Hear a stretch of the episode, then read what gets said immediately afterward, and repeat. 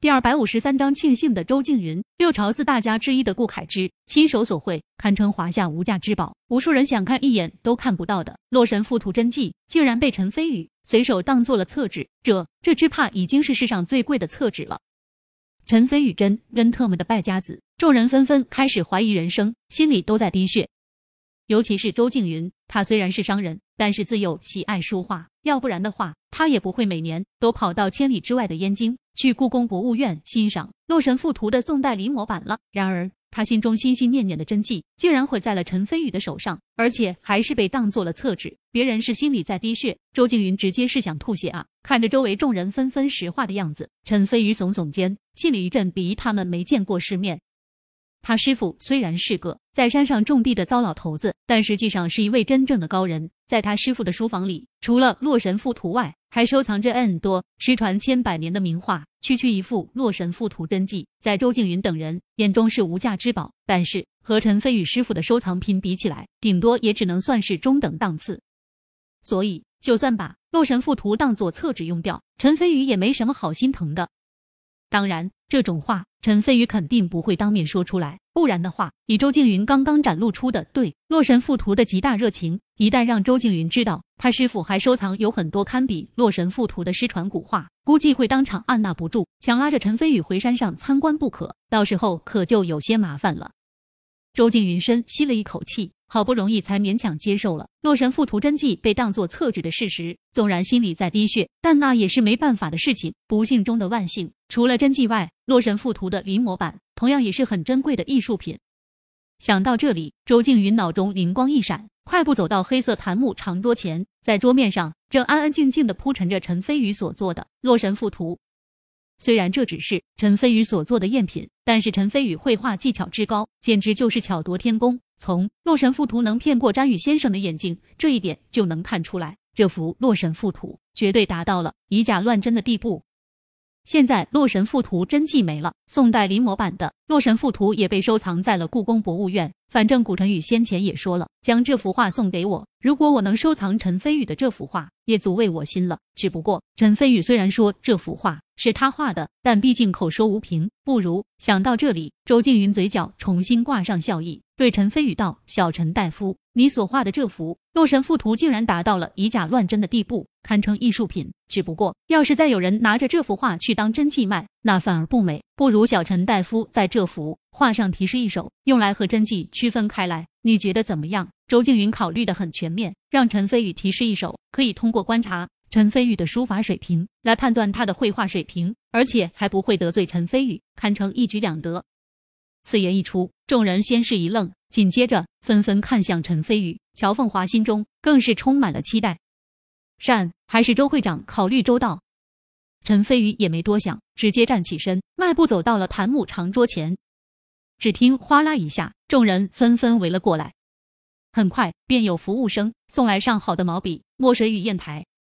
乔凤华立在一旁，素手研墨，嘴角含笑，美不胜收。陈飞宇提笔蘸墨，思索片刻后，便龙飞凤舞般在《洛神赋图》的卷首写下一首诗：“曹公文武俱绝伦，传与陈王赋洛神。高廷玉托八荒外，曾是亲逢绝世人。”周静云等人眼前一亮，纷纷喝彩。小陈大夫的字笔力遒劲，婉转圆润，布局精美周到，前后照顾呼应，绝品，当真是绝品啊！小陈大夫的画好，字更好，当真让周某人敬佩。周静云由衷地道。心下对于眼前《洛神赋图》的作者是陈飞宇一事再无怀疑，美滋滋的将《洛神赋图》收了起来。乔凤华眼眸中异彩连连，只觉得陈飞宇是天下最厉害的人。等众人重新回到餐桌上后，气氛热烈，觥筹交错，众人更是对陈飞宇赞不绝口。很显然，陈飞宇已然成为这场宴会名副其实的主角。等宴会结束后，众人纷纷散去，陈飞宇也和乔凤华并肩向外面走去。突然，周静云的声音在后面响了起来：“小陈大夫，可否借一步说话？”陈飞宇停步，向后看去，只见周静云背负双手，一脸真挚。乔凤华眼神温柔似水，像一位贤惠的妻子，替陈飞宇整理下领口，道：“我在外面等你。”说罢，乔凤华便向外走去。偌大的包厢中，只剩下了陈飞宇和周静云两人。陈飞宇点头，又走回餐桌前坐下，重新给自己倒了一杯酒，并没有主动开口说话，因为他知道周静云主动邀请自己留下，绝对有重要的事情要跟自己说。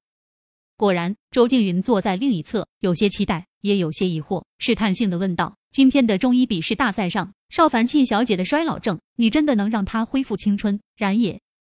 陈飞宇点头道：“不出三个月，他绝对会恢复青春。”周会长如若不信的话，可以拭目以待。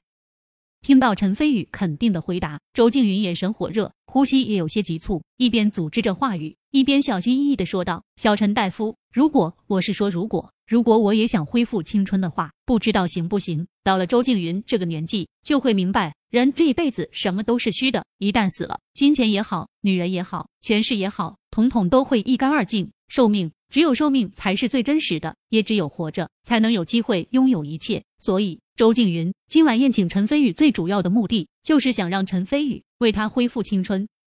然而，在周静云火热期待的目光中，陈飞宇缓缓摇头，说道：“我是医生，不是神仙，让你恢复青春，恕我做不到。”周静云还以为陈飞宇是在故意拒绝自己，皱眉道：“可是今天邵凡沁，我知道你想说什么。”陈飞宇淡淡道：“邵凡沁那是一常的病症，只要是病，就能对症下药。”就能治愈，但是生老病死却属于正常的生理变化。想要返老还童、恢复青春，我办不到，至少我目前还办不到。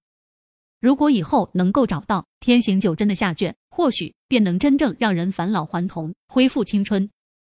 当然，陈飞宇并没有说出心中的想法。好吧，周静云难掩失望之意。不过，陈飞宇微微犹豫下。道：“虽然没办法让你恢复青春，但是让你的身体机能重新恢复活力倒是没问题。”什么？你能让我身体机能重新恢复活力？周静云瞬间大喜，激动之下疼的站了起来。原本还以为今晚要无功而返，哪想到陈飞宇立马又给了他惊喜。当然，我陈飞宇一向言出必践。陈飞宇淡然笑道：“现在市面上正在热销的固精丸，可以固本培元，培补先天。另外，我再另外给你开一副药方，配合服用的话，让你身体机能重新恢复活力，一点问题都没有。”周静云原本还火热的心立马冷却下来，皱眉道：“你说的固精丸，我也知道，是现在秦家最热销的保健品。我前些天也买过一些，虽然效果的确不错，但是让身体状态重新焕发活力，好像还办不到吧？”陈飞宇撇嘴道：“那当然，因为你在市面上买到的是药效已经被稀释了十倍不止的固精丸，而我说的却是药效完美的真正的固精丸。”周静云一愣，疑惑地道：“你说我从市面上买的只是药效被稀释过后的？等等，为什么你了解的这么清楚？因为固精丸是我提供的药方，而固精丸幕后的老板同样是我。”陈飞宇淡淡地道，似乎在叙说一件微不足道的小事。什么？顾金丸是你的？周静云震惊了，彻彻底底震惊了，甚至比他听到洛神附图被陈飞宇当厕纸用掉更加的震惊。毕竟洛神附图再珍贵，也只是艺术品，但是顾金丸却代表实打实的商界利益。根据他公司的助手研究估算，顾金丸至少能给秦家带来上百亿华夏币的利润。然而，顾金丸真正的老板竟然是年纪轻轻的陈飞宇。这让周静云如何不震惊？更何况原先周静云见到陈飞宇和吕、乔、秦等大家族的千金小姐关系暧昧，还以为陈飞宇把这些顶级豪门当做了靠山。哪想到他现在才真正的了解，陈飞宇和省城的顶级豪门竟然是平起平坐的合作关系。小陈大夫，你你可真是越来越让周某人看不透了。周静云苦笑道，同时心中一阵庆幸，幸好之前没有因为。洛神赋图彻底得罪陈飞宇，不然的话，就算他是长林省商贸协会俱乐部的会长，只怕以后在省城也不好过了。